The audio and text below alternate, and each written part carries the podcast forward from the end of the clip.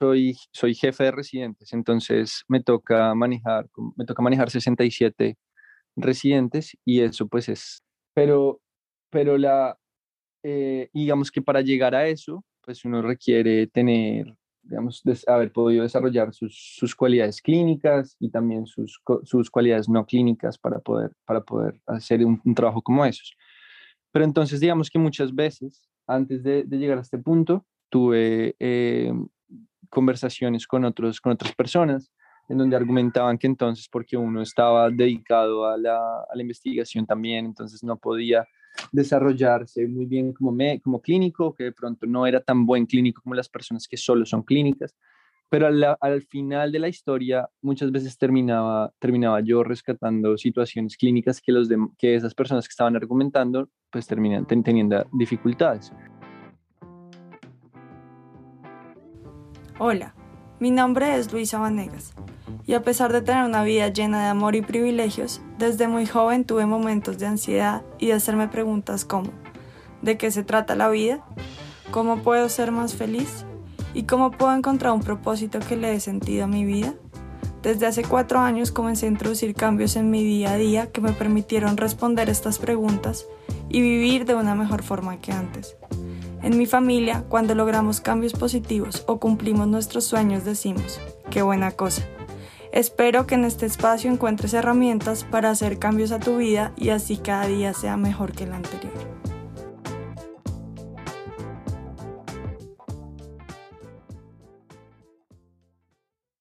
Hola, bienvenidos a Qué buena cosa. Vamos a cerrar esta temporada de Médicos con broche de oro. Vamos a escuchar la entrevista que le hice a Andrés Lacerna.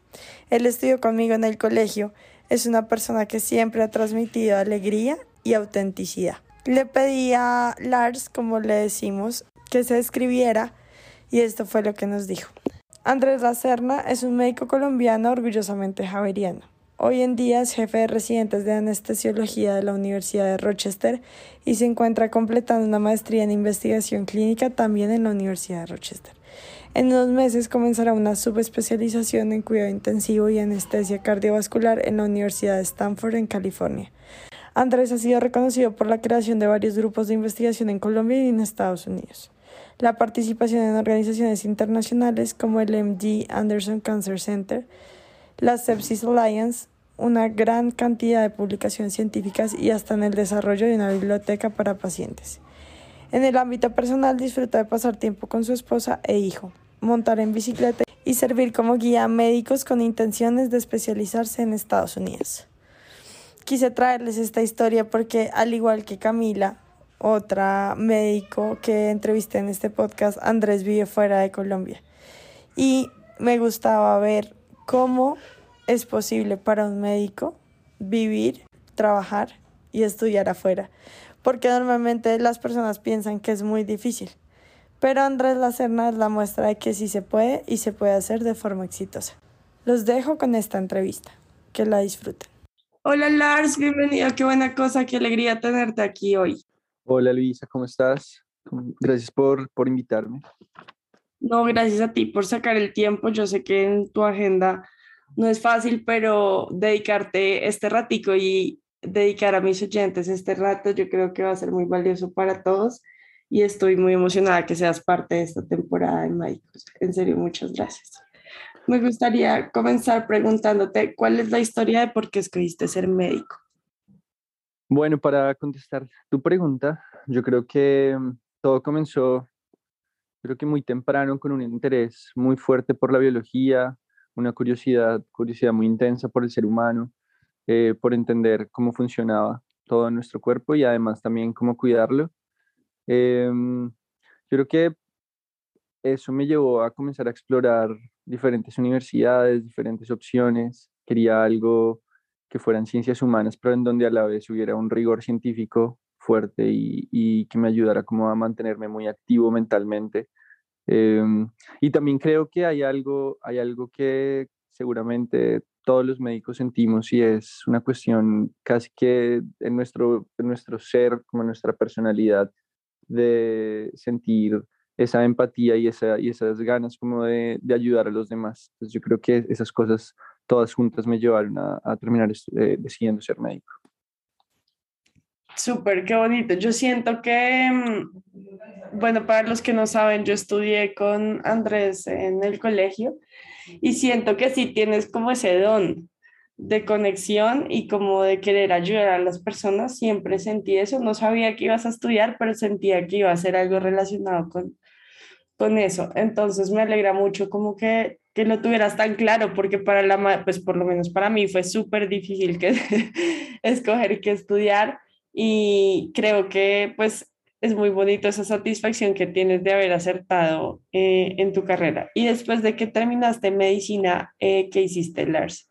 ¿En qué te especializaste? Bueno, pues la historia, la historia ahí es, digamos que un poco más compleja que, digamos, que el camino que siguen la mayoría de médicos en el país.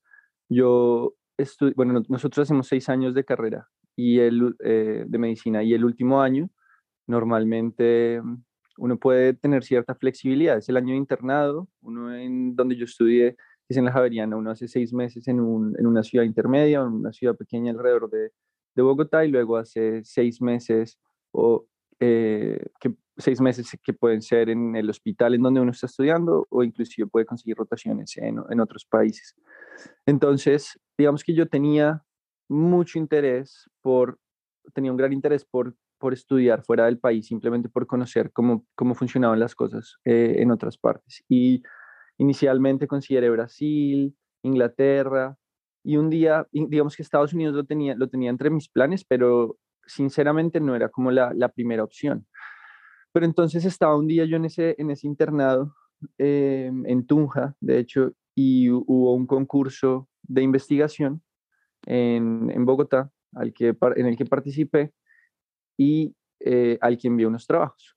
Y debido a eso terminé ganándome una, beca para estudiar para, unos exam para los exámenes de homologación en Estados Unidos, que pues de, digamos, son los exámenes que todo el mundo tiene que presentar para hacer la residencia, que se llaman los STEPS. Entonces estudié para eso y fue ese como la última decisión, apenas obtuve, digamos que ese, esa, esa beca, dije, bueno, no, pues voy a lanzarme con toda para Estados Unidos, voy a comenzar a explorar esta opción. Eh, comencé, aplacé en ese momento la carrera y comencé a estudiar para los, los STEPS, los exámenes. Eh, y cuando los presenté, busqué opciones de investigación y rotaciones en Estados Unidos. Entonces, inicialmente me fui, me fui a hacer rotaciones clínicas en, en Cornell, en, cuidado intensivo y en anestesia cardiovascular en Nueva York, y luego me fui para Houston a hacer cuidado intensivo oncológico. Todo esto, digamos que eran rotaciones antes de graduarme, ¿no? Entonces ya después volví al país, me gradué, ya digamos que después de haber hecho las rotaciones y tener los exámenes, ya podía aplicar a la, residencia en Estados Unidos, pero igual yo sentía que quería, antes de comenzar la residencia, eh, comenzar a hacer investigación. Yo en ese momento, digamos que tenía claro que el cuidado intensivo era lo que yo quería, no sabía muy bien si la quería por el lado, al cuidado intensivo para, para digamos, para tus oyentes y para, para todo el mundo que nos está escuchando, es, ese, es el, el cuidado de los más críticos la gente que queda en, digamos que está muy enferma termina en estos lugares y los médicos y enfermeras que están, que están ahí pues se encargan de ayudarlos a salir adelante de ese proceso y, y, continuar su recuperación. Pero a esto se puede llegar por el lado de medicina interna, por el lado de cirugía, por el lado de anestesia, por el lado de urgencias. Hay diferentes formas de llegar a esta especialidad. Entonces yo digamos que tenía, eh, estaba muy pendiente si era medicina interna o, o anestesia, no sabía muy bien, pero estos dos años de investigación que te contaba, que después de graduarme fui a hacer, fui a hacer investigación en, en cuidado intensivo y anestesia en, en el Hospital MD Anderson de Houston, que es un hospital de cáncer. Esos dos años definitivamente me demostraron que lo que yo quería hacer era meterme por el lado de anestesia. Y eso fue lo que hice. Entonces apliqué, después de investigar, después de, de conocer, de publicar y, y conocer bastante de, de, las especialidades y aplicar anestesiología. Y, y, mm, y bueno, y entré a, la especialización en la Universidad de Rochester en Nueva York. Y, y aquí ando. Felicitaciones, qué historia tan chévere, tan interesante. Y no sé si estoy eh, equivocada, pero creo que anestesiología es una de las más complicadas de las especialidades, como que se requiere ser muy inteligente Entonces, no sé si te estoy echando flores por echarte flores, pero creo que sí, ¿no? confírmame si es eh, en serio un poco complicada esa especialidad. Pues es una especialidad competitiva, es cierto, es, eh, digamos que es, es una especialidad muy abierta, no mucha gente sabe lo que, lo que somos los anestesiólogos y eso podemos hablar ahorita también en algún momento, pero las personas que tienen algún contacto con anestesia durante su carrera usualmente se dan cuenta que es una especialidad muy interesante y terminan aplicando. Y acá en Estados Unidos, digamos que sí es, es bastante competitiva.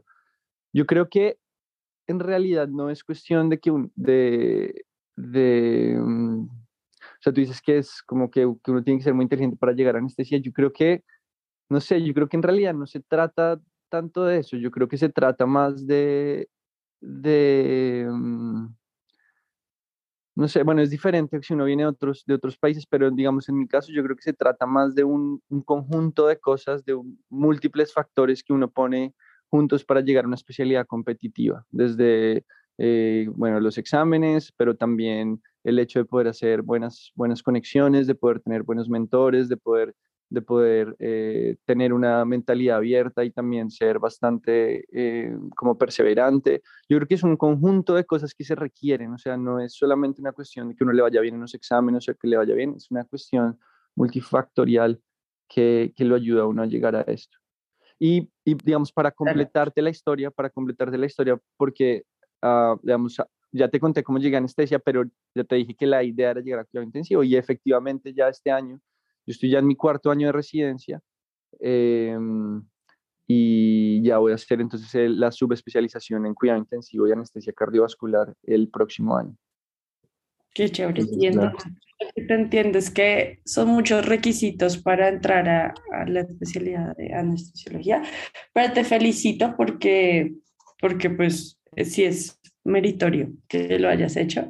Y además, en lo que te vas a subespecializarse me hace súper interesante. No sé si hayas muchas personas que, que lleguen a ese nivel de especialidad, pero me parece que es muy meritorio lo que te digo, que lo estés haciendo y fuera de eso, que lo estés haciendo en Estados Unidos, eh, siendo colombiano. Entonces, pues me siento muy feliz de que nos hayas contado esa historia. Y claro, me encantaría que nos explicaras un poco más de qué se trata anestesiología para las personas que nos escuchan, eh, para que entiendan un poco más a qué te dedicas. Claro que sí, de una. Pues el anestesiólogo, digamos que es una persona que tiene muchísimos papeles dentro de un hospital.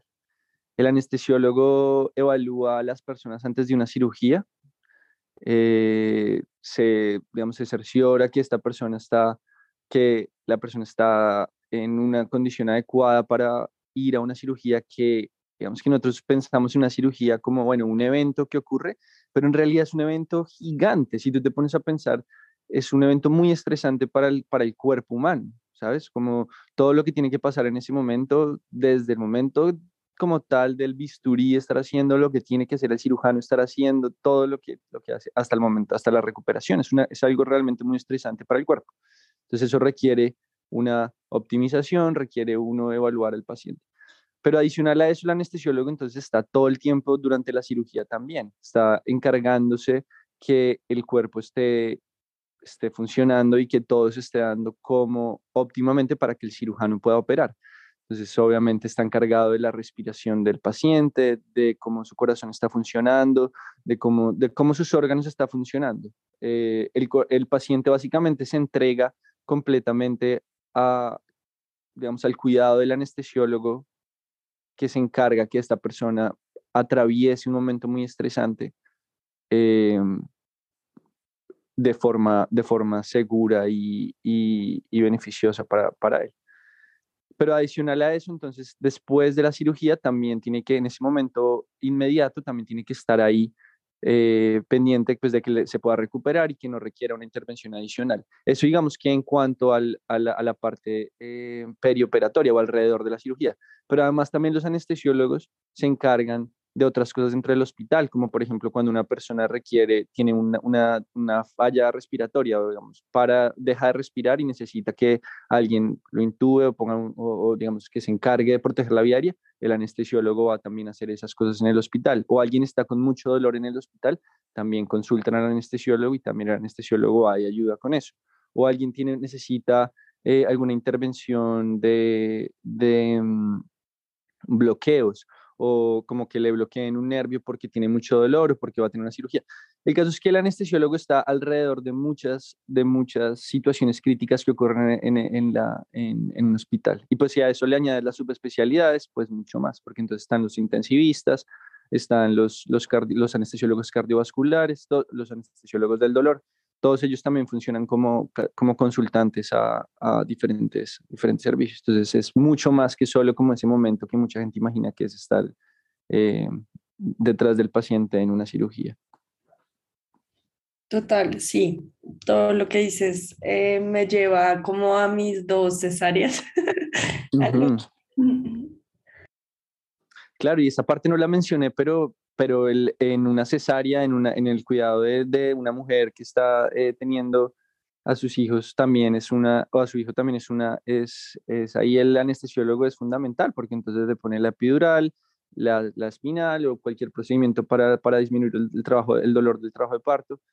Y durante la cesárea, pues como tú recordarás, las mujeres están con los ojos abiertos, muchas veces están, están despiertas, pero pues con, con la cesárea y en ese momento pues el anestesiólogo también tiene un papel importante para manejar la ansiedad de la persona, para llevar, ayudarla, digamos, a, atravesar también ese momento. Entonces, digamos que es, es una especialidad muy linda en, cuestión, en cuestiones humanas y en todo lo que uno puede llegar a hacer en, en eh, con el paciente, sobre todo porque tú conoces a tu, a tu médico internista, digamos, o vas a donde el pediatra de tu hijo y tienes una relación con esa persona, ¿sabes? Como cada, te ves con, cada mes con esa persona, sí, ¿cierto? Con ginecóloga, sí, exacto. Exacto, Digamos, entonces vas... Ginecóloga o el embarazo, sí. Exacto, con el anestesiólogo es un momento, ¿sabes? Como que te, lo, tienes 15 minutos antes para conocerlo, o bueno, si tienes una cita antes, pero es algo que le entregas una gran responsabilidad con poco tiempo. Entonces eso también a nosotros como anestesiólogos nos da la, el, el, pues, ¿sabes? Como el peso, como todo de tener poco tiempo y tener que ganar la confianza de ese paciente. Total, y lo que más me acuerdo, o de la persona que más me acuerdo yo en, mi cesárea, es de, de, la persona que estaba manejando la anestesia. Eh, para mi primer parto, te cuento un poco que pues a uno le hace una cita con el anestesiólogo, como dices tú, para hacer unas preguntas como previas para que ustedes sepan dar como el mejor manejo, pero mi primer embarazo yo no alcancé a asistir a, a, esa cita, entonces me lo hicieron, él me hizo las preguntas como en, en, todos los dolores del trabajo de parto. Yo ya estaba con la epidural, pero me estaba doliendo muchísimo, o sea, ya como que no me estaba haciendo efecto, no sé qué pasaba, pero me dolía mucho y él me estaba haciendo preguntas que yo sabía que eran súper importantes, que yo se las contestara bien porque de eso dependía pues mi vida, ¿no? Pues yo le decía como no me puedo concentrar porque me está doliendo mucho. Y al final, bueno, como que logré contestar lo mejor que pude y no sé, por razones de, del hospital o algo, él no pudo estar en la cesárea. Entonces luego como que llegó el hijo de él, fue un momento muy confuso y después él tampoco pudo y entonces llegó otra señora, una mujer, y yo estaba atacada llorando porque yo quería que mi hijo naciera por parto natural y me tocó cesárea después de 18 horas de trabajo de parto. Pero de hecho recuerdo mucho que, recuerdo mucho que el, el que me hizo la entrevista, que era un, un médico, un anestesiólogo ya mayor, me decía que lo mejor era la cesárea y me mandó eh, algo pues por la por donde tenía la epidural, me mandó algo que de una me quitó el dolor, o sea, fue instantáneo. Y me dijo, ya vas a estar bien, ya estás bien, no te duele. Y yo era como, wow, esto es magia, porque en verdad me dejó de doler. Y luego ya llegó la señora y lo que me decías, lo que comentabas tú ahorita, ella tuvo que ser muy fuerte en que yo me calmara, en que respirara, en que dejara de llorar, porque me decía, mi trabajo es cuidarte y tú tienes que estar bien y tienes que estar respirando, no puedes estar ahí como llorando, atacada, porque no voy a poder medir lo que, bueno, no sé qué es lo que hacen ustedes, pero ella me decía que le iba a ser imposible su trabajo, entonces me tranquilicé y luego como que me fue súper bien eh, en todo. Eh, bueno, como fueron 18 horas de trabajo de parto, se demoraron 7 horas en responder mis piernas. Eso también me generó mucho miedo, Lars, porque no me respondían las piernas y yo decía, Dios mío. Entonces, bueno, al final como que ya respondieron, pero era por tanta anestesia que tuve que, que recibir. Y en mi segunda cesárea también me acuerdo mucho de la persona que me acompañó.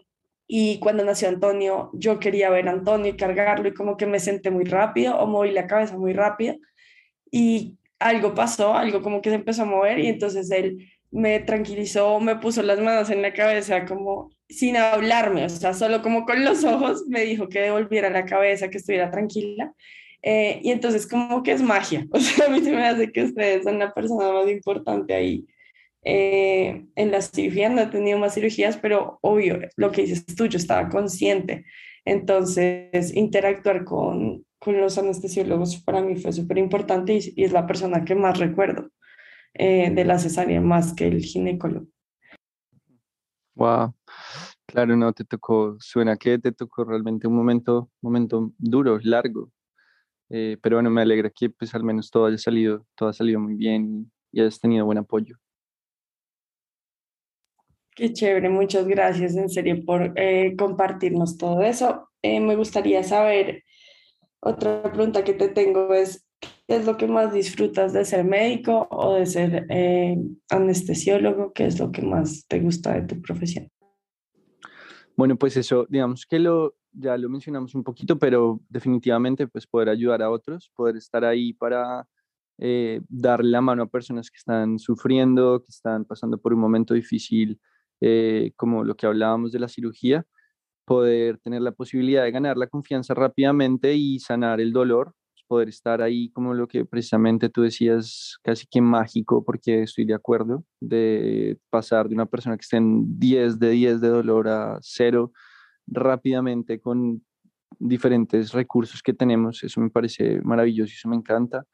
Em, digamos que más, más como también en cuestión de, del cuidado intensivo, el poder acompañar no solamente como a la persona que está muy enferma, sino también a la familia que está acompañándolo, que muchas veces son los que más conscientes están de todo lo que está pasando. Eso para mí también es una de las, de las grandes motivaciones.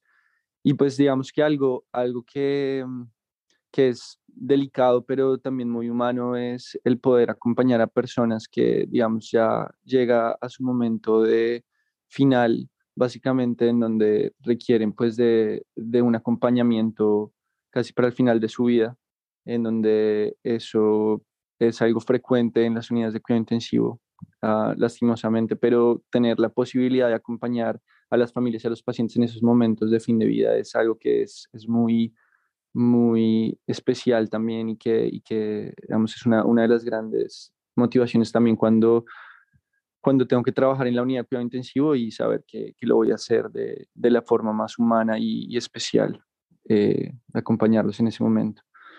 Mm, y algo que no, de lo que no hemos hablado mucho, pero, pero, pero es algo también que hace parte fundamental de mi vida y de por qué estoy acá también en Estados Unidos, es, digamos, la, la investigación médica. Eh, yo, yo en este momento, digamos que estoy yo estoy terminando ahorita una maestría también en investigación y es, eh, digamos que es en, investigación clínica. Y quería decir esto porque la posibilidad de un médico también de impactar a la población, o sea, digamos, todo esto que estábamos hablando era impactar a las personas individuales, pero uno desde la investigación puede impactar la población total. Y eso es una causa que me motiva a mí también muchísimo, poder, poder a partir de una pregunta de investigación, de un método, de, una, de un estudio, poder llevar eh, una solución más a grande escala eh, o a gran escala. Y eso es algo que también me gusta mucho de poder, de poder tener pues, el conocimiento médico eh, y, y, poder llevarlo a, a ¿sabes? Como a la, a la investigación como tal. Sí, total, muy chévere cómo hacer masivo ese conocimiento que vas adquiriendo para que más personas lo puedan usar en su práctica. Me parece súper interesante. Muchas gracias por compartir eso y te felicito. Veo que eres bastante estudioso y muy juicioso. La otra pregunta que te tengo es, eh, ya la subespecialidad que vas a hacer, ¿de qué se trata específicamente? Las subespecializaciones de, es, es, es, cuidado intensivo. Yo voy hacer una, son dos, son dos años, un año de, de cuidado intensivo eh, y un año de anestesia cardiovascular en la Universidad de Stanford, en California. Y la, la, primera, pues eh, lo que ya hablamos de cuidado intensivo, la segunda anestesia cardiovascular es el cuidado anestésico, pero de personas que tienen, digamos, problemas cardíacos en el corazón, que tienen falla cardíaca o que tienen, necesitan un trasplante de corazón o que simplemente necesitan eh, una cirugía que no es del corazón, pero que tienen un corazón muy afectado. Y ese requiere, digamos que requieren a un, un especialista eh, en, en, ese tipo de anestesia. Entonces, un año más de enfoque en, ese, en, esa, en esa población en específico. Wow, súper interesante. Qué chévere.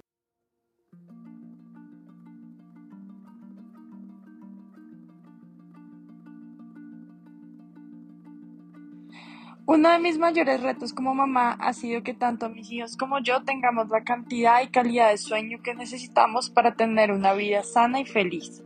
Desde que me asesoré de la Nana Coach todo ha sido más fácil. No saben lo feliz que soy pasando noches de sueño completas. Por ser oyente de mi podcast recibirás 5% de descuento en una consultoría personalizada con la Nana Coach, una empresa experta en hacer mentorías de sueño. Presenta el cupón numeral Qué buena cosa la Nana Coach.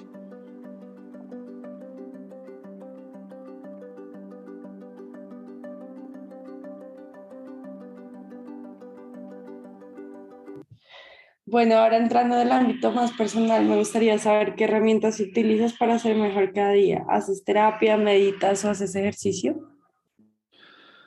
Bueno, pues, o sea, no, no te voy a mentir, o sea, la, la residencia en Colombia, en Cafarnaún, en donde sea, es, va a ser pesada. Y en Estados Unidos, estudiante acá también es bien pesado y pues obviamente que eso me evita que, que, pueda hacer muchas de las cosas que me gustaría, como pues, digamos, hacer de pronto más ejercicio. Eh, para mí, digamos que una de las cosas que me, me, me, recarga más es pasar tiempo en familia, poder pasar tiempo con, con mi hijo, poder pasar con, con, eh, con, mi esposa también, ir a caminar, sobre todo poder ir a los parques alrededor de, de donde vivimos. Eh, y simplemente como, como tener una pausa en el día en contacto con la naturaleza es algo que, que me recarga muchísimo. Sí he tenido momentos, momentos muy claves en donde la meditación ha sido importante, eh, en donde he logrado, digamos que, canalizar mucho más el estrés y todo a partir de meditación, pero pues no voy a mentir que muchas veces eh, no he podido llegar o no he podido ser muy consistente también en parte como a, la, a las limitaciones de tiempo. Pero hay una cosa que para mí, que para mí ha sido también, digamos, muy clave y es, eh, hay, un, hay un médico y escritor acá en Estados Unidos que se llama Valentin, Foster, Valentin Fuster o Valentin Foster. Él es, él es, es un médico de Barcelona, de hecho, es un, es un español, pero él, él eh, practica acá en Estados Unidos, en Nueva York. Y hay una cosa que es muy interesante y que siempre me ha, me ha llamado mucho la atención, es su teoría de cómo, de cómo uno mantener una vida como motivada y, y, y como productiva eh, en medio de, de, ser de una vida ocupada como médico.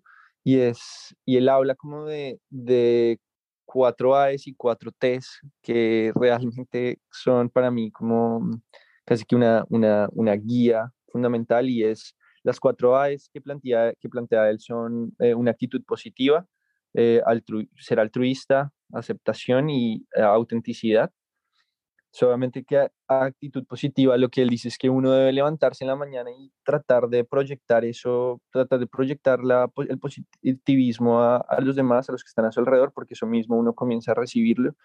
Eh, ser altruista, a pesar de que obviamente esto eso se requeriría una conversación mucho más larga a raíz de esto, pero también tratar de tener esa actitud y esa motivación de ayudar a los demás, no siempre como esperando que uno, que uno tenga eh, que recibir algo a cambio de eso. Aceptación, pues también aceptar que uno tiene sus, sus limitaciones y ser consciente de esas. Autenticidad, pues todos tenemos algo muy auténtico que nos hace que hace que seamos los que somos y reconocer eso también, digamos que ayuda a balancear eh, muchísimo nuestra, nuestra vida.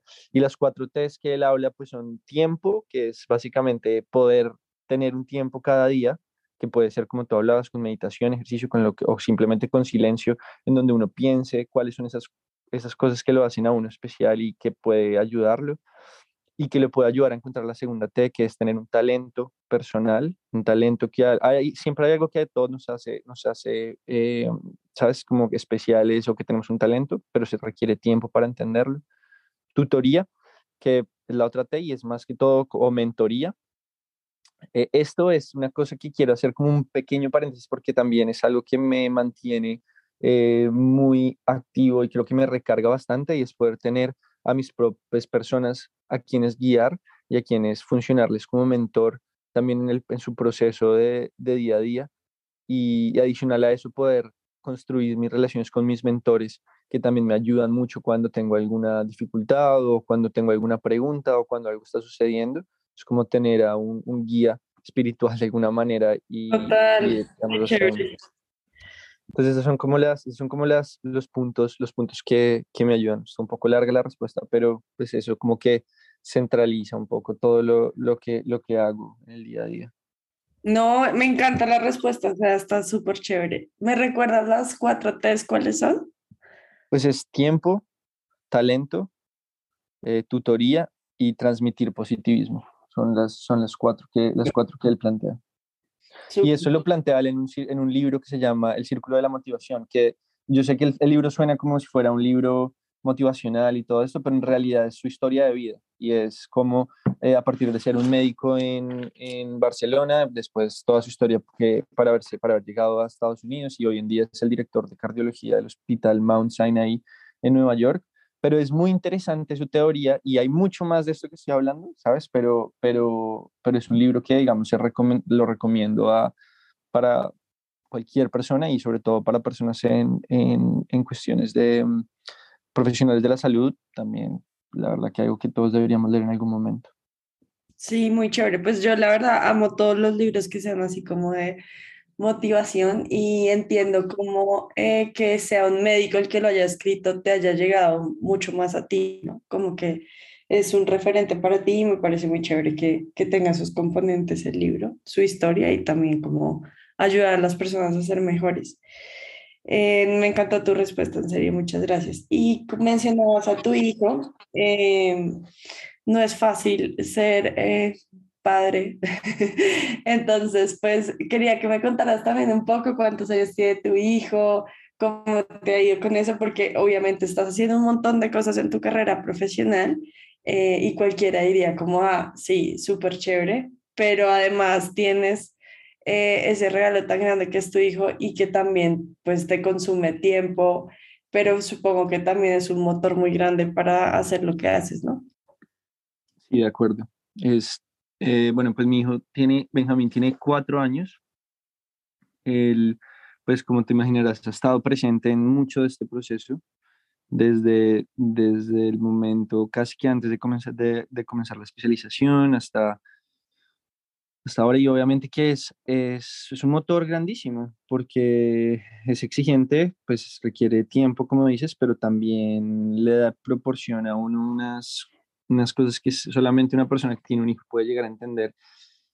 Y es ese amor como infinito de, ver a un hijo sonriéndole o abrazándolo, como ese tipo de cosas que son, que son realmente muy, muy especiales. Y que así uno esté muy cansado y uno llegue al, ¿sabes? Al punto de estar exhausto, querer acostarse, esos momentos a veces son muy valiosos, poder dedicar un momento para leer con ellos, aunque pues muchas veces llego yo tan cansado que ya comenzó a disvariar en medio de mi lectura, pero, pero, lo, intento, pero, lo, pero lo intento. Pero sí, no, es, es algo que lo recarga uno muchísimo, la verdad.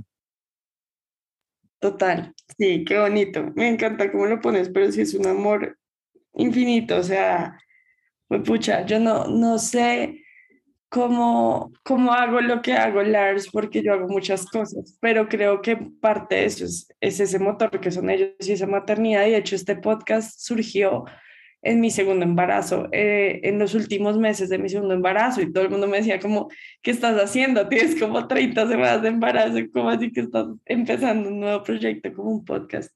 Pero, pero era, no sé si es algo como biológico, como de hacer el nido, o que era lo que me daba esa energía y esas ideas y esas ganas de hacer cosas diferentes, pero este podcast es un resultado de ese segundo embarazo y, y pues nada, me siento muy identificada con todo lo que compartes. Muchas gracias. Otra pregunta que te tengo es, ¿cuál es tu propósito en la vida? ¿Te lo has cuestionado alguna vez? Sí, yo creo, yo creo que eso es algo que, que he pensado en muchos momentos y, digamos que a corto y mediano plazo yo creo que es por ahora, ¿sabes? Como desarrollarme como el, como el mejor médico que pueda, como la mejor persona que pueda y adicional a eso, adicionalmente, pues poder, poder eh, también construir unas herramientas de investigación que me permitan llegar a, a impactar también eh, grupos más grandes. Entonces, por ejemplo, uno de mis propósitos de vida es eh, tener un centro de investigación en Colombia. Entonces, yo quisiera, quisiera tener un centro de investigación en Colombia que pudiera patrocinar desde acá de Estados Unidos y pudiera impactar también al país, porque bueno, me vine para Estados Unidos, pero para mí Colombia es, ¿sabes? Es mi, es mi ancla de una gran manera. Entonces, digamos, uno de mis propósitos como tal es lograr tener eso, lograr tener eh, ese, ese espacio para no solamente apoyar la investigación, pero de pronto también para crear puentes de conocimiento entre Estados Unidos y Colombia. Entonces, si hay algún investigador, algún médico allá que quiera, por ejemplo, quiere venir acá o quiere hacer participar, poder ayudarle en ese, como puente.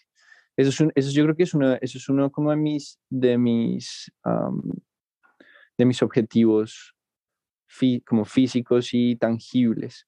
Em, y obviamente pues personales, simplemente como seguir, seguir creciendo como, como buen padre, como buen esposo también y como, eh, sí, como una, buena, una buena persona en medio de este, de este mundo que nos hace cuestionarnos cada día. Total, sí, sí, sí, te entiendo.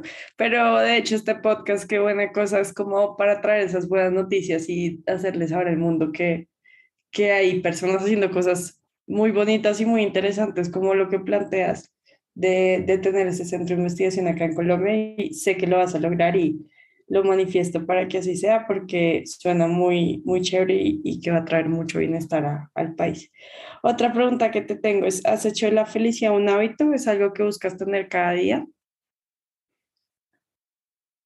Bueno, esa pregunta está difícil. Eh, sí, pues digamos que es, es, es, parte, es parte de mi, de mi día a día en cuestión de tratar de encontrar en la cotidianidad y en, detalles pequeños la felicidad. O sea, en medio de estar en un ambiente estresante, pues poder llegar a la casa y ver a mi familia o poder llegar a la casa y, pasar tiempos con mi hijo, tratar de, o ir al partido de fútbol de mi hijo, cosas así como que son momentos felices y que constantemente estoy, estoy buscando. Entonces, digamos que podría, podría decir que eh, sí, es, sí es un hábito eh, poder, poder participar en ese tipo de, de momentos felices cada día.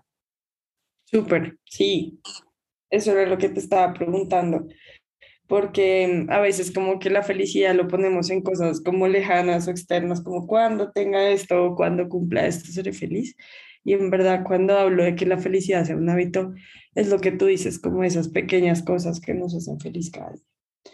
Otra pregunta que te tengo es qué buena cosa haces en tu vida que las demás personas te alientan a seguir haciendo? Yo creo que en gran parte la, el tema de mentoría que hablábamos, eh, poder dedicarle tiempo a tiempo, digamos, de calidad a personas que lo necesitan, no solamente como en, en cuestiones de, de, como mis pacientes, sino como profesionales de salud, amigos, compañeros o inclusive simplemente otros, otros estudiantes de medicina que quieren hacer este proceso o, o personas que quieren hacer investigación o simplemente el hecho de poder dedicarle tiempo de calidad a personas que puedan ayudarles a desarrollar su vida. Eso es una cosa que hago mucho, muy frecuentemente. Em, y que cada vez que lo hago siento que siento que como que abre otras puertas porque cada otra cada persona que he podido ayudar en este proceso termina ayudando a otras personas y entonces se genera como una, como una, como una onda expansiva de, de ayuda. Y creo que eso es algo que me, me, me piden que haga más y que yo siento que es, es eh, relevante. Qué bonito, qué chévere, me encanta eso, porque, porque sí, como que eso contagia, ¿no? Como cuando uno lo ayuda desinteresadamente, a uno le da ganas de hacer lo mismo por otra persona. Me parece muy bonito lo que nos compartes. Otra pregunta que te tengo es, ¿qué buena cosa haces en tu vida que te da satisfacción a ti, así otros no estén de acuerdo con que la hagas? Bueno, pues yo creo que muchas veces tener que pasar tantas, tantas horas de, eh, por ejemplo, haciendo investigación, em, es algo que muchas veces solamente personas que no, digamos, no sé, a veces hay, hay, hay quienes no entienden eh, lo, lo, importante de eso y puedan decir como, uff, pero trabaja demasiado, hace demasiadas cosas alternas, pero es algo que para mí es, es, es tan importante que simplemente hace parte de mí también. Entonces, lo hago, voy aprendiendo, sigo avanzando eh, y, y después una de esas cosas que, que, a veces, que a veces no, no, hay tanta, como, no hay tanto entendimiento alrededor de por qué es tan importante, pero yo soy consciente de, su, de la importancia y los que, somos, los que hacen investigación pues también seguramente se identifican un poco con, con esto. Total, súper. Sí, no te dejes intimidar de los que de los que dicen que estás haciendo mucho, porque, porque a veces es como que ellos se sienten confrontados de, de que te ven haciendo tantas cosas, pero lo que estás haciendo se me hace muy valioso y, creo que lo debes seguir así. Sí, te lo, y te pongo un ejemplo, un ejemplo puntual, es por ejemplo en el, en el hospital en donde trabajo, eh, yo en este, en este, momento yo soy, soy jefe de residentes, entonces me toca manejar, me toca manejar 67 residentes y eso pues es como te wow. es una es una carga también eh, pero pero la eh, digamos que para llegar a eso pues uno requiere tener digamos, haber podido desarrollar sus, sus, cualidades clínicas y también sus, sus cualidades no clínicas para poder, para poder hacer un, un, trabajo como esos. Pero entonces, digamos que muchas veces, antes de, de llegar a este punto, tuve eh, conversaciones con, otros, con otras personas en donde argumentaban que entonces, porque uno estaba dedicado a la, a la investigación también, entonces no podía desarrollarse muy bien como, me, como clínico, que de pronto no era tan buen clínico como las personas que solo son clínicas, pero al, al final de la historia muchas veces terminaba, terminaba yo rescatando situaciones clínicas que, los de, que esas personas que estaban argumentando pues terminan teniendo dificultades.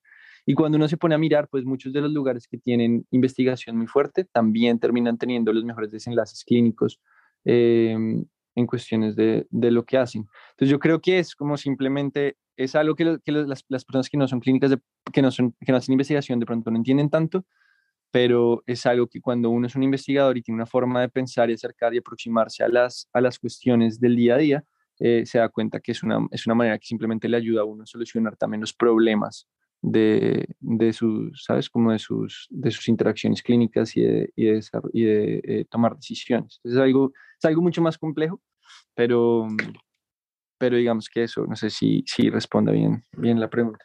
Total, sí, entiendo. Entiendo cómo es un complemento eh, importante que a veces la gente no lo ve como, como un complemento, pero sí termina haciéndolo muy efectivo. Bueno, otra pregunta que te tengo es, ¿cuál es tu primer recuerdo? Mm, mi primer recuerdo. Yo creo que quizá momentos con mis abuelos en, en Barranquilla, como, como en piscina y como pasando como tiempo con ellos. Yo creo que es como lo, primero que se me viene a la cabeza.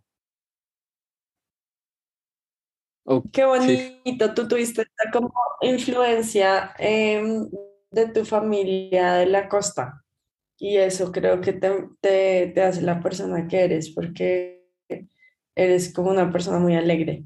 Entonces me transportaste como a tu niñez allá y me parece súper bonito ese recuerdo.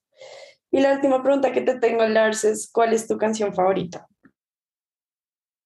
Bueno, las, en cuanto a canciones, yo no tengo, no tengo una canción puntualmente, una canción favorita, pero tengo grupos, tengo un par de grupos que me gustan mucho, o pues en realidad bastantes, pero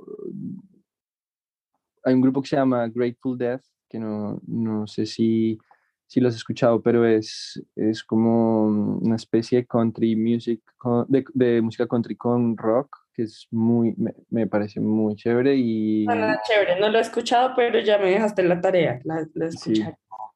Sí. y, obviamente, y lo, el otro que es, digamos, que me pone inmediatamente, me sube la energía al 100 es Rubén Blades. Y, y digamos que eso básicamente si, si termino escuchándolo, termino, termino bailándolo ahí sí con toda la influencia costeña que me decías. Muy chévere, qué chévere. Eh, yo también conecto mucho con la música, a veces como que estoy así como baja de nota y pongo una playlist que la tengo guardada como varas playlist y me pone una en otro, en otro estado de ánimo. Muchas gracias, Lars, por tu honestidad, por todo lo que aprendimos hoy sobre medicina y, y anestesiología y cuidado intensivo y todo lo que estás haciendo y vas a hacer. Sé que te va a ir muy bien. Te deseo mucho éxito en tu carrera personal y profesional y en serio, gracias por este espacio. No, gracias a ti por, por invitarme y y pues ahí estoy, estoy pendiente de lo que necesites y también si te preguntan alguien en el podcast, alguna, o si, alguien, si alguno de tus oyentes quiere, quiere saber más, puedes compartir mis datos y, y estoy dispuesto también a, hablar con, con, la persona que, que, quiera, digamos, saber un poco más del proceso de, de, venir a Estados Unidos y tener un, digamos que un camino, un camino, eh, llamémoslo exitoso en cuanto a, a lograr el objetivo final de al menos especializarse acá. Entonces, cualquier, cualquier, cualquier inquietud, estoy, estoy eh, disponible para, para ayudar. Claro que sí, ahí en los comentarios del programa dejo tu, tu Instagram para que te puedan mandar un mensaje y, y puedas ayudar a las personas que quieran hacer eso eh, en Estados Unidos. Muchas gracias por tu tiempo. Que estés muy bien. Bueno, gracias.